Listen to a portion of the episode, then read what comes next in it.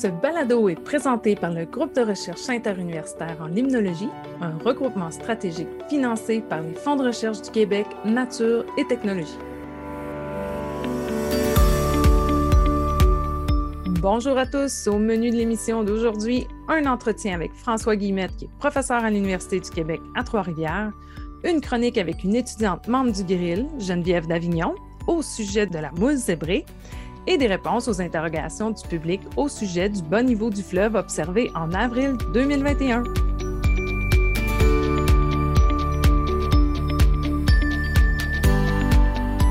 Bonjour tout le monde, bonjour Frédéric, bonjour Marie-André. Cette semaine, on a une invitée qui va participer à notre émission. Il s'agit de Geneviève Davignon, une membre étudiante du Grill à l'Université McGill et qui fait aussi partie du comité étudiant du Grill. Bonjour Geneviève. Bonjour Marie-André, bonjour Frédéric. Je suis vraiment heureuse d'être avec vous aujourd'hui.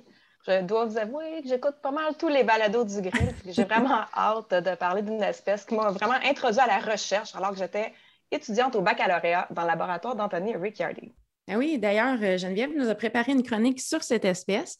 Mais bon, euh, on va suivre notre ordre habituel de l'émission. Donc, Marie-André, tu t'es entretenue avec un de nos membres chercheurs à l'UQTR. Oui, François Guillemette est arrivé à, l'Université du Québec à Trois-Rivières en 2016. Alors, c'est un tout nouveau chercheur, mais il n'est pas nouveau au grill, puisqu'il était membre quand il était étudiant au doctorat. Puis depuis qu'il est chercheur, bien, il a la chance de faire une grande partie de ses recherches sur le navire de recherche Lampsilis, dont on a parlé au dernier épisode. Ah, c'est vraiment drôle que ce soit François que tu aujourd'hui, parce que moi, j'ai eu la chance de me joindre à son équipe à bord du Lampsilis en 2017 et 2018 on a vraiment exploré le Saint-Laurent de fond en comble. J'ai vraiment hâte de savoir euh, sur quoi il travaille maintenant. Bon, ben excellent, on écoute ça.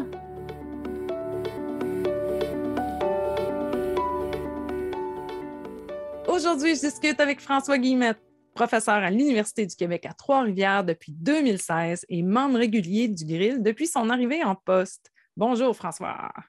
Bonjour, Marie-André. Salut. François, tu es à l'UQTR? Puis moi, j'en connais des guillemettes à Trois-Rivières. Est-ce que tu es originaire du coin? As-tu de la parenté dans le coin? J'ai beaucoup de parenté dans le coin, mais je viens pas ah de Trois-Rivières. J'ai de Saint-Jérôme au nord euh, de Montréal. Euh, mais fait quand même drôle, j'ai un collègue en éducation euh, qui s'appelle François Guillemette. Donc, j'imaginais un peu les courriels qu'on reçoit un et l'autre parfois, des étudiants désespérés. Oui, oui, un peu, un peu mélangeant en effet. Euh, donc, Saint-Jérôme, est-ce que tu étais dans un coin euh, très euh, ville ou plus. Ah, la, vraie, la, vraie, banlieue typique de Saint-Jérôme. Mais par contre, il y a quand même la, rivière du Nord qui passait dans le coin. Et je te dirais très tôt, je me suis donné la pêche à la mouche hmm. sur la rivière. Donc, avec mon père, je me suis on pris des cours pour faire des mouches le soir. Là, ah, wow. Aller les tester, euh, les tester à côté de chez nous, finalement. Donc, euh, ouais, bref, euh, la rivière est quand même un élément important de Saint-Jérôme, son développement, mais aussi, dans mon côté, qui m'a affecté un peu, je dirais, qui m'a piqué ma curiosité pour le monde riverain. Oui, c'est ça. Ça fait qu'est-ce que c'est, si tu dirais que c'est un peu ça. Euh, euh, ben, je ne sais pas, quand tu étais euh, au secondaire, est-ce que c'était les cours d'écologie, de biologie qui t'intéressaient ou est-ce que c'est venu sur le tard? comment ça s'est passé, là, vraiment que tu t'es dit, moi, je veux, travailler en, aquatique? Oui, en fait, comme beaucoup de jeunes de, l'époque, disons, on découvrait Internet, les ordinateurs. j'ai, les derniers Internet, j'avais près 15, 15 ans environ, de manière accessible à la maison. Donc, il y avait une côté informatique qui m'intéressait pas mal, je dirais. Euh, donc, je me suis dirigé en sciences nature euh, vraiment comme un parcours quasiment typique préuniversitaire euh, mm-hmm. au CEP de Saint-Jérôme, puis avec l'idée d'aller en informatique à l'université. Mais rapidement, les cours de maths avancés m'emmerdaient un peu. C'est pas vraiment mon, intérêt à fourrer, ça m'a un peu découragé. J'ai décidé plutôt en sciences santé, nature, donc plus de cours de biologie, par exemple, humaine, mais aussi cours de biologie plus naturelle. Et je me souviens d'avoir fait un projet de fin de, de DEC euh, en microbiologie. Donc, on ah. s'intéressait euh, au processus de fermentation, des choses comme ça pendant ce temps-là. J'ai fait une petite formation en microbiologie là, euh, qui était un peu à côté du, du, DEC en tant que tel. Mais à la fin, toujours un petit peu ironique, il y avait une section sur les biostatistiques. Donc, je ne m'en suis pas seulement sorti à la fin de mon DEC avec des mathématiques. mais quand même, ça m'a vraiment intéressé, cette partie biologique et euh, c'est un peu ce qui, a fait en sorte que je me suis ramassé euh, en biologie à l'université. Donc, euh, puis, puis tu es allé à quelle université pour, pour faire ton bac en biologie? Euh, donc, j'avais, j'ai, fini mon, mon, mon, cégep en mois de décembre. Puis là, évidemment, c'était pas difficile de rentrer dans les facultés euh, de biologie. Hein. Fait j'avais appliqué, je me suis dit, j'avais appliqué à Sherbrooke dans le temps. Puis, il y avait, il y avait pas, c'est contingenté, il n'y avait, avait, pas de place pour l'hiver. Donc, après ça, l'automne d'après, j'ai appliqué à l'UCAM. Euh, pour la partie du bac par partage par problème. Donc, j'ai fait ça en PP, qu'on appelle jargon ucamien, disons. Là. Et donc, je me suis retrouvé là en biologie, euh, Centre-Ville de Montréal. Euh, et j'ai passé trois ans là. Et durant mon, mon, mon bac, j'ai travaillé dans le laboratoire de Paul de Giorgio. OK. L'été, faites confiance. Premier job d'étudiant après un an, on va échantillonner des lacs, etc. Avec différents types de projets. Fait que c'est vraiment dans cette coin-là, disons que j'ai commencé à aimer un peu plus la limnologie aussi. Et je te dirais que c'est pas mal dans, cette époque-là aussi qu'il y a un déclic qui s'est fait. Ah, ben, j'aime vraiment qu'est-ce que je suis en train de faire comme type de recherche, euh, voir des projets. Et euh, ben, j'ai décidé de rester pour la faire la maîtrise ensuite, euh, ensuite avec mm-hmm. Paul. Puis avant, d'avoir eu un contact comme ça avec euh, le laboratoire de, Paul euh, Del Giorgio, qui est membre du Grill en passant, est-ce que, tu connaissais, est-ce que tu savais que la maîtrise, avais-tu comme déjà une idée de ce que ça pouvait être ou que c'est vraiment de travailler dans le laboratoire, ben, le laboratoire puis sur le terrain l'été que là, ça t'a comme éveillé à Ah ouais, c'est ça, une je pourrais faire une maîtrise? Exactement. Non, c'est ça. Je rigole des fois un petit peu en disant que ma carrière, je l'ai bâtie un peu comme un jellyfish. Là. Euh, on va avec le flow de manière plus ou moins dirigée. Euh, et on, va venir un peu les opportunités, puis on, on surfe sur les vagues, euh, les vagues qui se présentent à nous. Donc, c'est un petit peu comme ça que je, dirais que j'ai, que j'ai amorcé ma maîtrise. à la fin du bac, c'est intéressant, il y a l'opportunité de pouvoir continuer, de approfondir le projet que j'avais mm-hmm. commencé un petit peu au bac. vers la maîtrise. Pendant la maîtrise, je me suis dit, je vais à peu près un an de maîtrise. comme tous les étudiants, vous savez, on a des, des, proposés à défendre, des choses comme ça. Euh, et le comité, je me souviens, avait dit, ben, peut-être un projet ambitieux pour, euh, pour des maîtrises, peut-être que de réfléchir à faire un passage au doctorat. Euh, donc, j'ai pris un peu de temps pour réfléchir. Puis ça, on a décidé de, transformer la maîtrise au doctorat ensuite. Donc, c'est pour ça que je suis resté maintenant un peu dans les meubles de l'UCAM pendant plusieurs années, dans la laboratoire de Giorgio avant de, avant de quitter pour un postdoc ensuite. Oui, c'est ça. Donc, dans le fond, tu as commencé la maîtrise à un moment donné. Au lieu de terminer la maîtrise, mais tu continues sur le même projet vu qu'il était déjà gros. Puis là, oups, ça devient un doctorat. Donc, ça prend un peu plus de, un peu plus de temps euh, que, juste une maîtrise. Euh, mais tu gagnes du temps au final parce que c'est tout, tout dans juste un programme. Puis c'était quoi ton sujet? Ben, en fait, je travaillé beaucoup sur euh, le rôle des microbes euh, dans le cycle aquatique du carbone, mais principalement sur. Euh, il y avait tout un débat à l'époque sur à quel point les lacs dépendaient des ressources terrestres, la fameuse alloctonie. Mais je dirais qu'il manquait un peu de connaissances ou de lien direct entre la feuille morte et le poisson au final qui est fait de feuilles mortes. Puis un peu de, reconstruire ce sommeil-là, s'il vous plaît. Et l'argument quand je l'ai développé pendant mon doctorat, c'est qu'il y avait une forte composante microbienne associée à ça. Donc, les microbes pouvaient, eux, dégrader une partie de la matière organique euh, qui vient du sol, qui vient des feuilles mortes, etc., surtout dans le milieu aquatique, et ensuite qui peut soutenir, si vous voulez, la, euh, chaîne trophique aquatique ensuite. Donc, euh, j'ai vraiment traité des, questions d'alloctonie au niveau microbien. Donc, c'est un peu, je dirais, ma contribution doctorale qui a marqué un peu mon étiquette, je dirais, pour la suite des choses après. Ah oui, hein? Puis petite anecdote, ben, quand tu étais au doctorat, moi, j'étais déjà en poste au grill. Puis euh, les étudiants avaient décidé de former un premier comité étudiant euh, provisoire. Puis euh, moi, j'avais été chercher des, étudiants dans chaque université qui constituait le grill. Puis c'est à toi que j'avais demandé à l'UCAM. Donc, tu as fait partie du comité étudiant provisoire pour ensuite déterminer des, règles, etc. pour la suite des choses qui tient encore aujourd'hui dans notre comité. Oui, puis je peux, même, me, vanter d'avoir été le premier président de ce comité-là à l'époque. Euh, mais non, mais faire sa part, je pense que euh, on était rendu là au grill dans, l'implication étudiante puis dans l'organisation de cette implication-là à l'époque. C'était un peu un domaine novateur d'avoir un comité étudiant qui pouvait amener des choses, même conseiller le comité de direction aussi.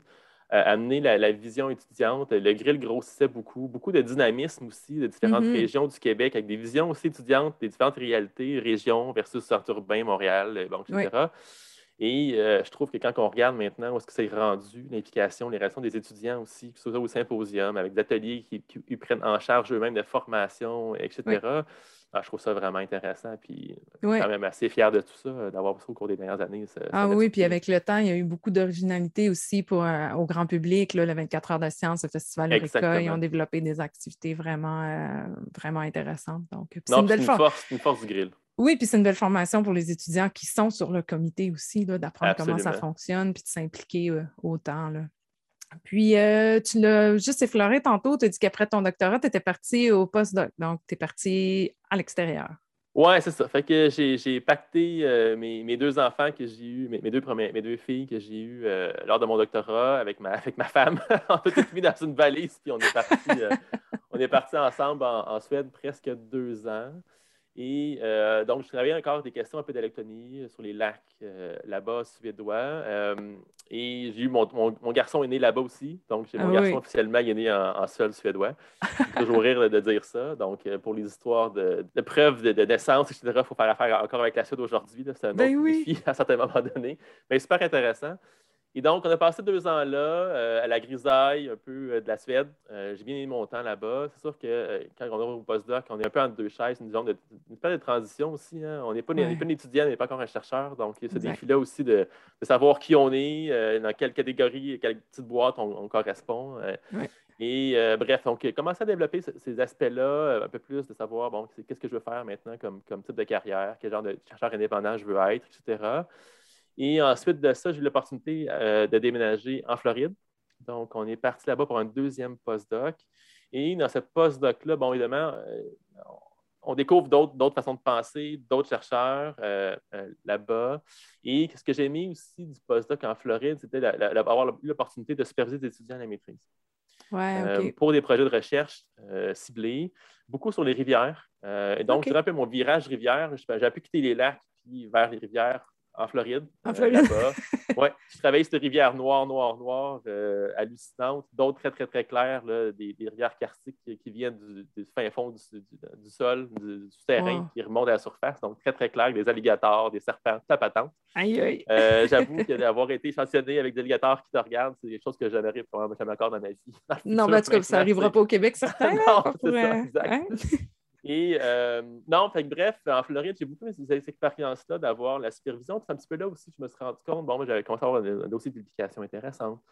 Euh, commencé à avoir un peu d'expérience de supervision. C'est un peu là, dans le fond, que j'ai réalisé à quel point euh, ben, je suis vraiment capable de devenir un chercheur universitaire, mmh. professeur universitaire dans une université. Donc, on a fait un peu cette, cette période-là où, si on réfléchissait avec Annie, avec ma femme, où est-ce qu'on voulait aller aussi en famille. Euh, partir sur la côte ouest américaine, avoir à rentrer euh, à Noël euh, par avion avec, trois enfants, je veux dire, c'est des coûts astronomiques, peu de, facilité de revenir, disons, voir notre Québec natal. Donc, on s'était dit quelque part sur la côte est américaine, ça pourrait aller, disons, en dedans de 10, heures de tour, peut-être une chose comme ça, beaucoup plus facile de pouvoir revenir de temps en temps. On le ben faisait déjà en Floride pendant deux ans quand j'étais là-bas. Donc, c'est un petit peu la, vision des choses. Et là euh, est arrivée l'opportunité d'appliquer à l'UQTR, hmm. euh, à Trois-Rivières. Et c'est là, dans le fond, que, je suis arrivé ici, revenu au Québec. Tu es revenu au Québec. Oui. Euh, puis là, il n'y avait plus de rivière noire, d'alligator. Alors, sur, quoi, tu travailles maintenant là, depuis que tu es à l'UQTR? Ben, en fait, je me souviens, quand je suis arrivé, donc j'avais déjà commencé à travailler sur des histoires d'impact d'activité humaine agricole, urbanisation euh, en Floride un petit peu. Et je me souviens quand j'avais donné mon entrevue euh, pour devenir prof à l'UQTR, lorsque j'avais été interviewé, euh, dans la salle du RIV, le centre de recherche à l'UQTR, il y a une immense carte du, Québec, du Saint-Laurent, en fait, et la vallée, et on voit super bien l'étendue des champs agricoles, des zones urbaines dans la mm-hmm. vallée du Saint-Laurent, avec tous les grands tributaires qui viennent, qui viennent se jeter dans le Saint-Laurent. Et je me souviens que ça avait vraiment touché mon imaginaire en sens qu'il y avait un, système d'études parfait là, pour aussi des questions euh, sur l'impact euh, humain sur le cycle aquatique, du carbone euh, et la microbiologie de l'eau, etc. Donc, ça m'a beaucoup allumé, quand beaucoup inspiré aussi cet, aspect-là, je dirais, du territoire très proche de chez nous aussi. Les gens vivent là. Donc, ben un, des trucs qui, me branche beaucoup aussi, c'est de, voir un peu, OK, le contact humain derrière ça. C'est quoi? on, traite beaucoup de, sujets fondamentaux quand on fait de la recherche, souvent académique, mais la partie aussi appliquée, à quel point on voit des impacts importants sur le fonctionnement des écosystèmes lorsqu'on change des pratiques agricoles, lorsqu'on a une ville qui se développe, par exemple, et comment on peut utiliser cette connaissance-là pour faire des changements ensuite, euh, amoindrir mm-hmm. l'impact, etc. Donc, c'est ce côté-là appliqué aussi que j'aime beaucoup dans mon travail actuellement à l'UQTR. Puis, euh, tu es arrivé à l'UQTR, on en a parlé dans, le dernier euh, balado, qu'ils ont le navire de recherche de l'Ampsilis. Moi, j'ai l'impression que tu dois être le, plus grand utilisateur du Lampsilis euh, à date pour tes recherches. Je ne sais pas si je me trompe, mais je pense que tu. non, tu ne te trompes pas. c'est ça. non, c'est ça. En fait, bon, tu sais, dans la vie, tantôt, tantôt, je parlais du fameux jellyfish. Il y a des histoires d'opportunités aussi comme ça. Donc, j'arrive en poste je, suis arrivé en poste en décembre 2016 et Pierre Magnan, à l'époque, était membre du Grill qui a pris sa retraite là, euh, il, y a, quoi, un an maintenant?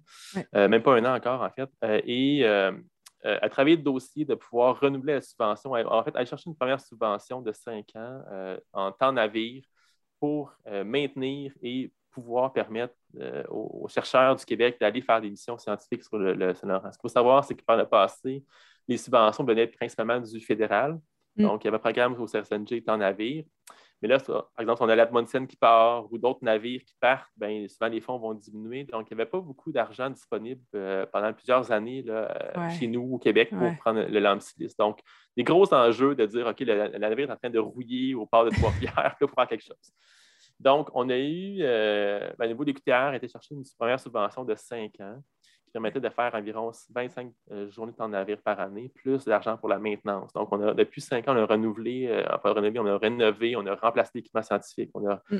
euh, mis de niveau un peu, si on peut dire ça comme ça, le, navire scientifique pour faire des missions. Donc, cette année, il est super beau. On a réussi à, venir avoir une nouvelle peinture du donc on a changé un petit peu les couleurs modernes.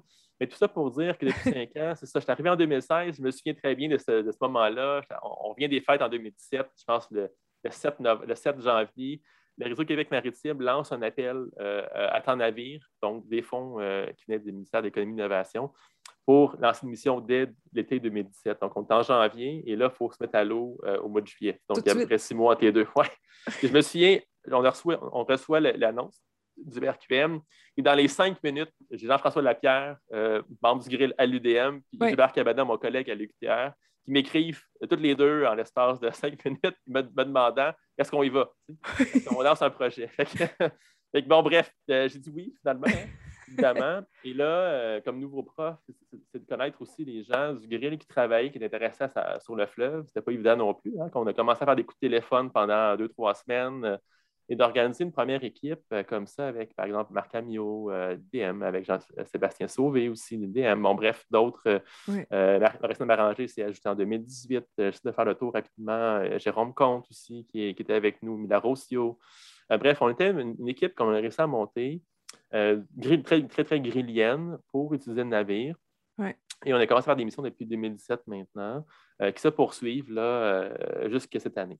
Donc, on, a fait un premier cinq ans complet. Évidemment, chaque année, bon, j'ai pris part, évidemment, à mon laboratoire, j'ai des étudiants qui ont, pris part euh, aux missions depuis ces, années-là. Et euh, assez intéressant aussi, c'est que maintenant, on, on, permet de faire des missions qui vont des grands lacs, donc jusqu'à la naissance du fleuve, qui vont jusqu'à la partie salée. Euh, donc, on est à la zone de transition estuarienne, dans laquelle on couvre aussi. au niveau du grain à savoir, bon, maintenant, on a une espèce de cocktail chimique. J'apprends un peu les mots de, Roxane à l'EDM. Cette idée-là que les humains produire certains cocktail chimique. Ce cocktail-là peut changer dépendant de la source, que c'est une source agricole, est-ce que c'est une source urbaine, par exemple, etc. On parle de cocktails de pathogènes ou de, biologiques, si on veut aussi. Donc, euh, et de comprendre un peu le devenir de, cette, de ce cocktail-là, sa distribution, sa dynamique dans, l'espace, c'est quoi l'impact sur le fonctionnement de, l'écosystème, dans ce cas-ci, Saint-Laurent, qui est une des grandes rivières du monde. Mm-hmm. Euh, donc, c'est un peu ce qu'on fait beaucoup, et peut-être un peu plus personnellement, je dirais. Euh, ben, je continue mes recherches sur la meilleure compréhension du métabolisme bactérien euh, ou microbien dans le fleuve. On vient de montrer, en fait, dans un article qui, on espère, sera publié bientôt, euh, que le métabolisme microbien joue le rôle principal de, processus de dégradation de transformation des matières organiques dans le fleuve. Donc, on pensait des fois que ça peut être de la lumière aussi, mais il semble que les processus microbiens sont très, très importants pour, dans le fleuve. qu'il réagit fortement aussi aux différentes entrées de, de, polluants ou d'apports, si on veut, anthropiques, là, qui viennent des villes aussi. Est-ce que, tu veux dire selon si vous mesurez devant quelle sortie de rivière? Oui, exactement. si on regarde, par exemple, le changement d'une certaine variable, disons, les nutriments, mais on voit que la réponse est beaucoup plus forte que la, simple variation qu'on voit d'entrée de nutriments à un milieu ponctuel ou diffus. Et donc, il semble que les processus microbiens nous renseignent aussi sur l'impact humain sur le fleuve. Donc, on peut quasiment commencer à penser à un bioindicateur microbien, si vous voulez, à la hmm. fin, qui, pour nous renseigner un peu à savoir ce qu'effectivement, il y a des changements qui, se passent euh, au long du fleuve, au long du paysage fluvial. Hein. On sait qu'on on a Montréal, par exemple, qui, a des gros apports, mais aussi des, des, endroits, par exemple, comme les îles de Sorel-Berthier, le lac Saint-Pierre, qui joue un rôle un peu opposé. Peut-être, avec mon collègue Gilbert, on rigole souvent que c'est peut-être l'usine tertiaire de traitement des eaux de la ville de Montréal. le euh, lac Saint-Pierre, ça, oui. Le lac Saint-Pierre, oui, puis les îles de Sorel-Berthier. Donc, on voit des gros changements drastiques dans le métabolisme bactérien à ces endroits-là aussi. Donc, c'est une façon, une vision, disons, microbienne peut-être, qu'on développe dans mon laboratoire du fonctionnement des grands écosystèmes pluviaux, euh, comme on a le Sénat. Quand tu dis euh, changement dans le métabolisme microbien, mm-hmm. tu veux dire le changement de type de bactéries ou le changement de la façon dont ils décomposent ou, de tout ça en même temps? oui. Les métabolismes sont en fait tout référence aux activités physiologiques, disons, là, respiration, production de biomasse, etc. Mais euh, bon, avec mon collègue Jérôme Comte, par exemple, on, est en train d'ouvrir cette boîte-là de diversité microbienne aussi, de voir à quel point euh, l'entrée de cellules euh, anthropiques, disons, là, qui viennent des, des milieux anthropisés, peuvent venir jouer maintenant sur la communauté locale qu'on retrouve dans le fleuve, hein, qui passent euh, comme ça, et là, se font envahir par des, espèces qui viennent d'ailleurs, finalement. Et là, c'est quoi l'impact sur la diversité? Euh, est-ce que dans le paysage, on voit cet impact-là sur un long temps? Est-ce que les communautés vont, vont, être résilientes puis, disons, euh, revenir à l'état d'avant la perturbation? On peut utiliser ça sur des paysages comme ça. Est-ce que les métabolismes, ça fait combien de temps avant qu'ils reviennent aussi à son niveau qui était pré-perturbation ou pré-contamination, disons?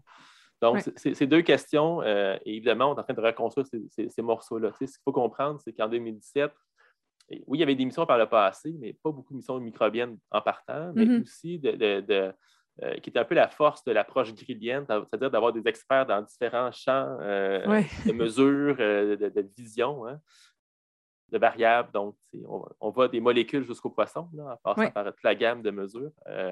et donc, déjà d'avoir un premier portrait de la situation, c'est déjà une première affaire qu'on n'avait pas par le passé, qui nous permet maintenant de pouvoir lancer une nouvelle question de recherche, euh, puis euh, de dire, OK, maintenant, on a ce cocktail-là qui circule dans le fleuve, c'est quoi maintenant l'impact? C'est quoi les changements qu'on voit?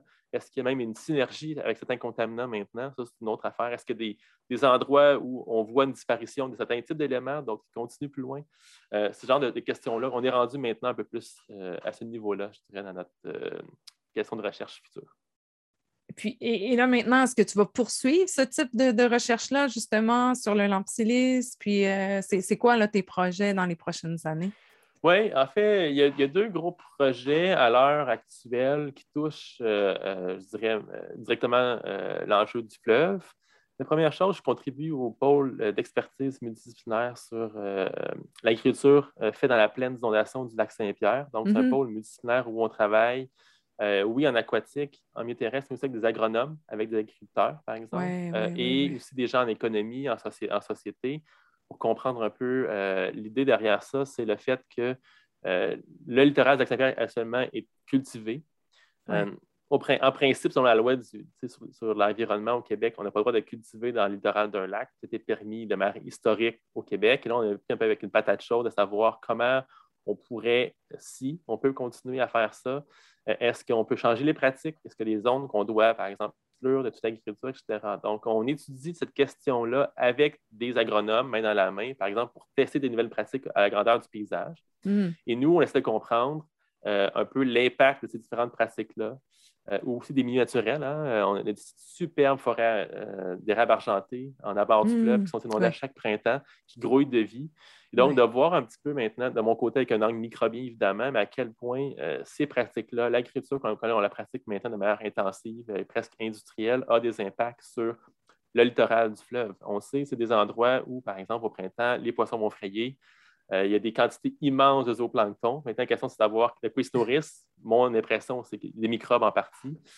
Donc, on fait toute une série d'expérimentations puis de suivi euh, à l'heure actuelle pour mieux documenter euh, cette, espèce-là d'impact agricole, je dirais directement sur un, des, berceaux du fleuve, en fait, de, poissons et d'autres organismes qui sont là. Donc, ça, c'est un des, trucs qui, qui m'occupe beaucoup à l'heure actuelle. Euh, l'autre chose, c'est euh, on essaie aussi, tantôt j'en parlais un petit peu tout à l'heure, d'essayer d'avoir dans ma recherche une partie un peu plus appliquée ou sociétale, disons aussi, mm. aux résultats de recherche qu'on génère en sens plutôt fondamental.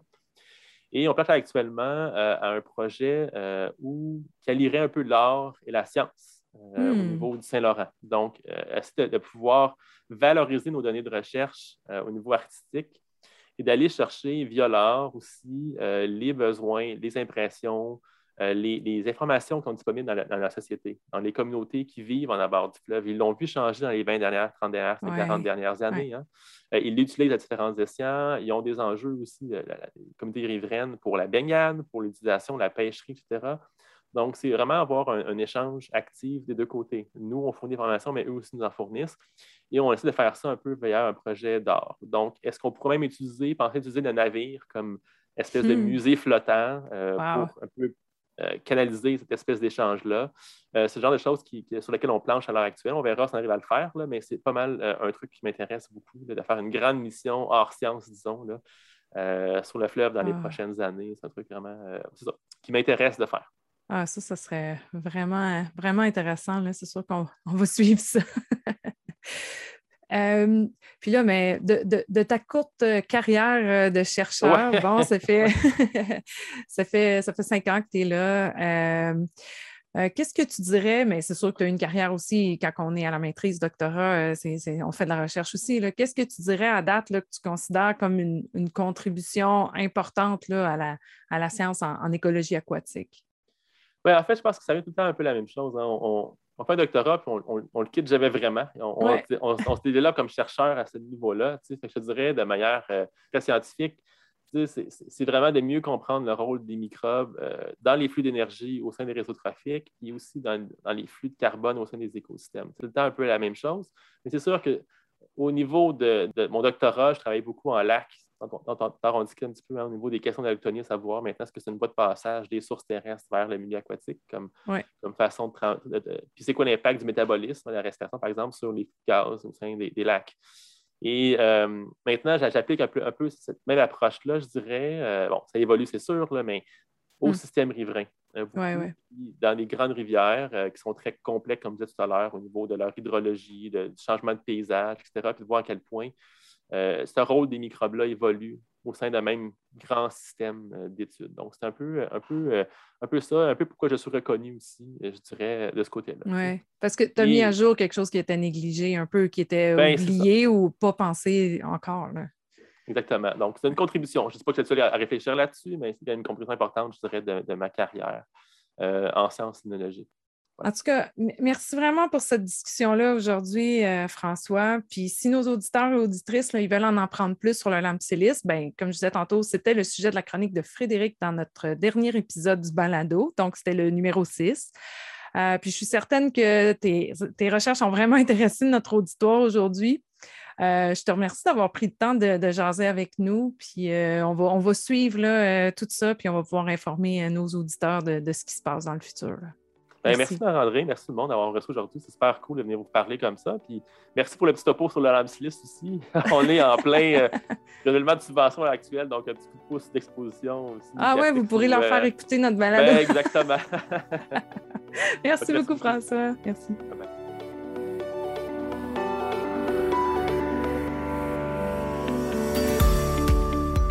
Bon, ben encore une fois, euh, quelle belle entrevue. Euh, j'adore vraiment en apprendre plus sur les parcours fascinants et uniques de nos membres. Euh, les recherches de François sont très intéressantes et d'actualité. J'ai super hâte de, connaître les futurs résultats de ces recherches. Oh oui, hein, vraiment.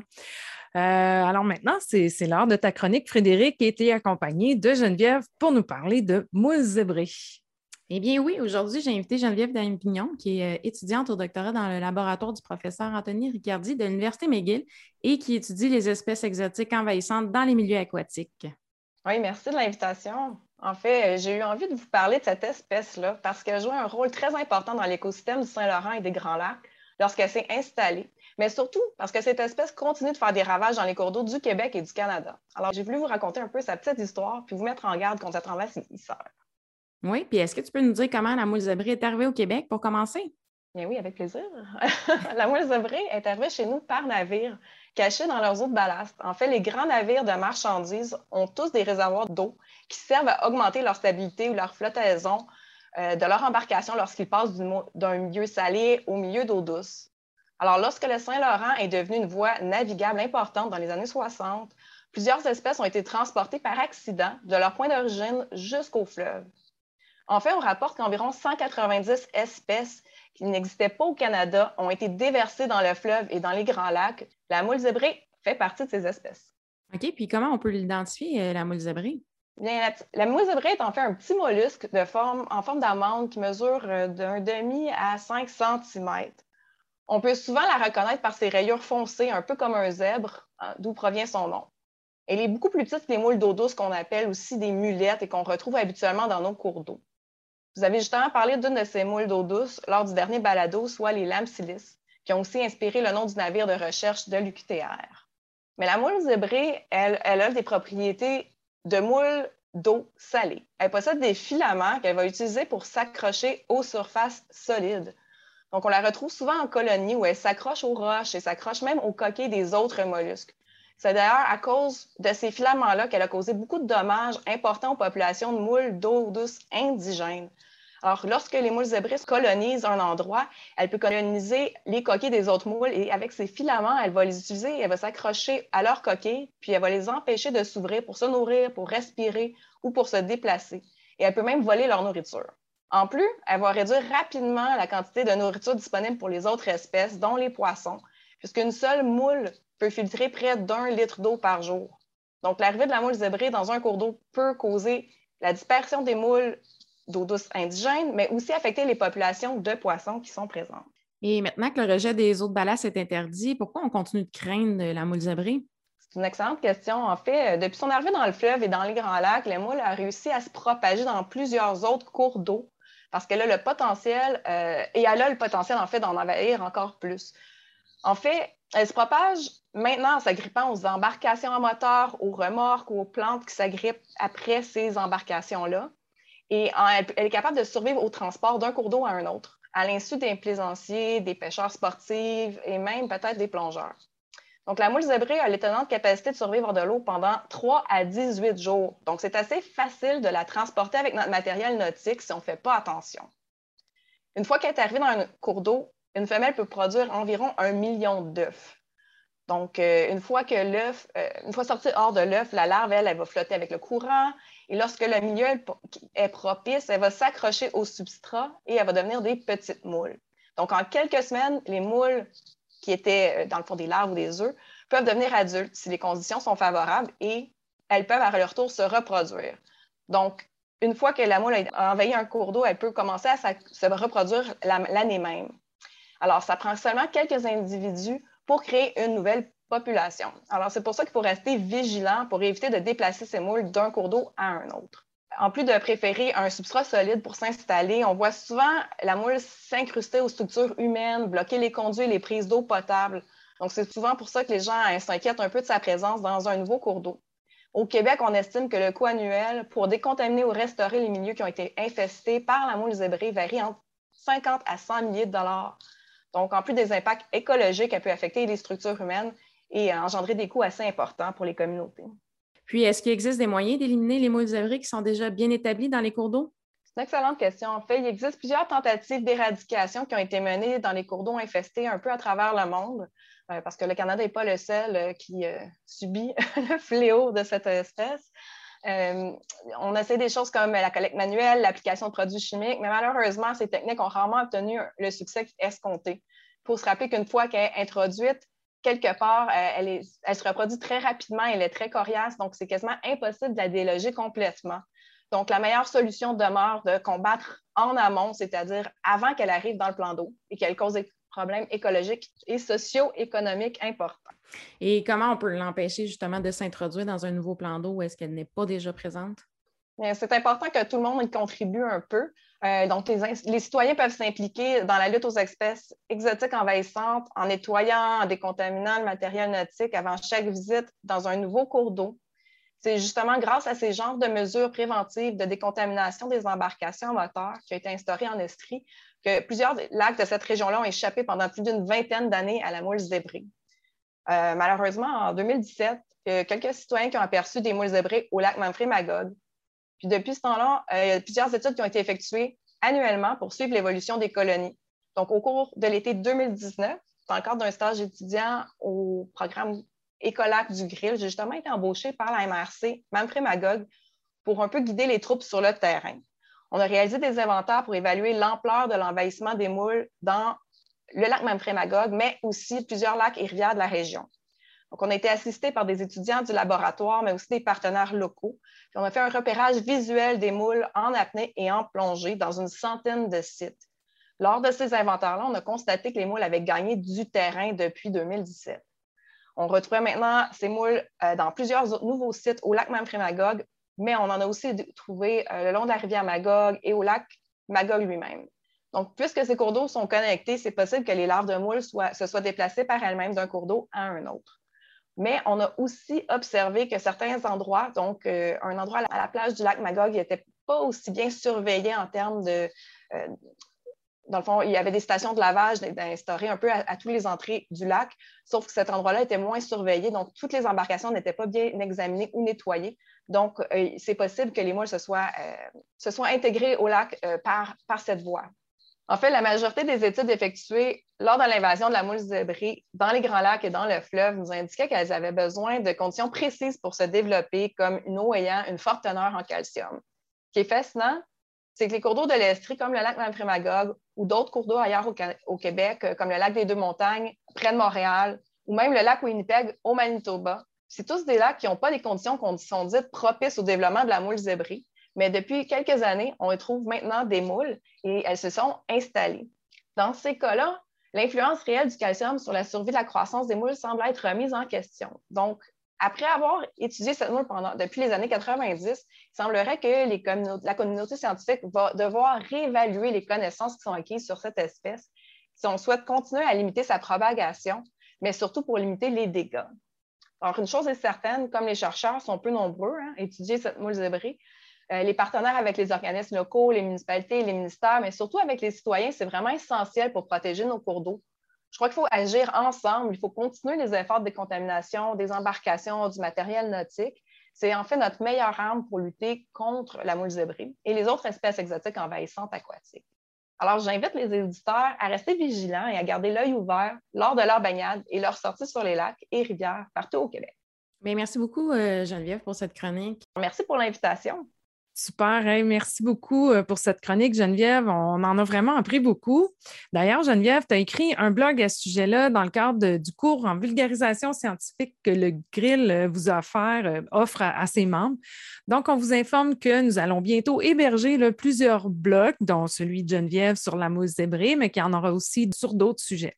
Oui, et on invite les gens à s'inscrire à notre liste d'envoi pour être informés de la sortie de ces blogs en visitant le site Internet du Grill en bas à droite de notre page d'accueil. Alors, de ton côté, Marie-André, quelle est la nouvelle question du public à laquelle tu répondras aujourd'hui? Oui, la question nous provient cette fois-ci de M. Claude Coulombe. C'est une question en plusieurs volets. Il nous demande J'ai lu que le niveau du fleuve Saint-Laurent avait presque atteint son niveau d'eau le plus bas jamais enregistré à la mi-avril 2021. Est-ce un effet de la crise climatique? Quelles pourraient être les conséquences si ce problème persiste? Que prévoient les modèles climatiques? A-t-on réfléchi à des manières d'atténuer les conséquences? Par exemple, avons-nous des recours pour exiger une action des barrages en amont, comme le barrage Moses Saunders? Donc, euh, il y a certaines parties de cette question, de, des questions qui dépassent un peu le champ de recherche euh, des, membres du grill qui travaillent surtout sur les écosystèmes. Mais je vais en discuter un peu puisqu'elles sont quand même pertinentes pour notre domaine. Selon les sources euh, qu'on a consultées, c'est vrai que le niveau d'eau à la mi-avril 2021 était très bas pour cette période de l'année. Ça, ça peut s'expliquer, entre autres, par la fonte des neiges hâtives, euh, puis aussi les faibles précipitations qu'il y a eu dans les mois précédents. Si on consulte le site euh, du MELCC, le ministère euh, de l'Environnement, il précise que le mois d'avril 2021 se situe au premier rang pour son couvert de neige le moins chargé en eau à la mi-avril au sud du Québec, avec seulement 12 mm. Ça, ça s'explique, comme je disais, par la fonte des neiges qui s'est effectuée très tôt au printemps et des précipitations en avril qui étaient à 60% seulement de la normale. Il est possible que ce soit une conséquence du réchauffement climatique, mais comme c'est un événement isolé, ça se peut aussi que ce soit une anomalie ponctuelle. Il va falloir voir si les tendances à long terme se maintiennent. Depuis les années 60, on a vu des niveaux extrêmement hauts et extrêmement bas succéder là, à l'intérieur de quelques années. Là, on peut penser là, au niveau extrêmement haut qu'on a eu en 2019, puis là, très bas euh, cette année. Donc, je ne m'attarderai pas sur les statistiques météorologiques. Ce n'est pas tellement notre domaine, comme je disais, mais si vous voulez lire les données à ce sujet-là, euh, je laisse un lien vers la page Internet des faits saillants par mois euh, que le ministère de l'Environnement publie. Euh, ce sera dans la description de l'émission. Mais à long terme, est-ce qu'on a une idée de ce que les modèles prédisent, comme le demande M. Clombe? Ça, ça relève vraiment des domaines de l'hydrologie, de la météorologie, de la climatologie. Euh, donc un peu moins évidemment de la limnologie. Euh, mais à ce que je comprends, c'est vraiment complexe parce qu'il faut tenir compte des régimes de précipitation, donc de la quantité d'eau qui va tomber, mais aussi de la température, parce que si on augmente la température, ça veut dire qu'on va aussi augmenter l'évaporation de l'eau au-dessus des grands lacs. Puis il faut savoir où cette eau-là va ensuite être précipitée. Donc, euh, sans compter qu'on a souvent des événements extrêmes qui peuvent venir brouiller les cartes à tout moment. Par contre, il y a une partie de la question de M. Coulombe qui touche vraiment les recherches du grid. C'est ce que pourraient être les conséquences si le niveau du fleuve venait vraiment à diminuer. Bien, à long terme, si ça diminue vraiment, ce sera les zones peu profondes qui vont écoper le plus, comme par exemple les rives du lac Saint-Pierre. Donc, vous savez, on en a déjà parlé dans d'autres balados, c'est l'élargissement du fleuve entre Sorel et Trois-Rivières. Et euh, mis à part le chenal qui est entretenu pour permettre la navigation, bien, le reste du plan d'eau est assez peu profond là, actuellement, soit en moyenne 3 mètres. C'est pour ça aussi que le navire de recherche à l'Amsilis a un si faible tirant d'eau, c'est pour pouvoir naviguer dans ces zones peu profondes-là. Moins le lac Saint-Pierre sera profond et plus les plantes aquatiques vont coloniser naturellement les fonds à très long terme, si jamais le niveau du fleuve diminue d'année en année, on pourrait même l'imaginer devenir un grand marais. Ce serait vraiment un, bouleversement pour la faune et la flore, c'est certain. Euh, il y aurait une transition d'un écosystème de lac vers un écosystème de marais. C'est assez dramatique comme changement, mais malgré la perte de certaines espèces de poissons, ce sera tout de même un nouvel écosystème riche euh, en biodiversité. Bon, évidemment, pourvu que ce ne soit pas un environnement pollué, mais on n'en est pas là, puis on ne connaît pas encore exactement comment le, climat va affecter euh, les niveaux du fleuve Saint-Laurent. La dernière question que nous pose M. Coulomb est en lien avec le barrage hydroélectrique euh, Moses Sanders et il nous demande s'il existe des recours pour exiger une action de celui-ci. Bien, tout d'abord, je dois vous expliquer euh, que ce barrage, pour ceux qui ne le connaissent pas, là, il est situé dans la section internationale du fleuve Saint-Laurent qui est partagée entre le Canada et les États-Unis. Puis c'est là où se déverse le débit du lac Ontario. Donc, ce barrage-là, il a la capacité d'influencer une grande partie du débit du fleuve. C'est le Conseil international de l'Ontario et du fleuve Saint-Laurent qui est en charge de régulariser les débits selon les recommandations de la CMI. Puis la CMI, ça, c'est la Commission mixte internationale.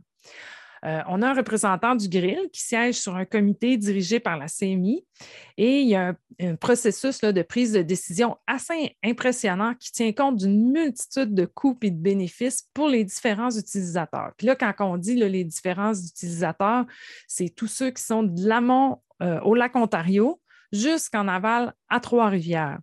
Puis là, c'est peu importe le type d'utilisateur, ils en tiennent compte. Donc, les riverains, euh, les municipalités avec les prises d'eau potable, les marinas, la sécurité de la navigation aussi, euh, la pêche, la qualité de l'environnement, puis plein d'autres types d'utilisation. Donc, ce barrage-là, c'est le robinet principal du système.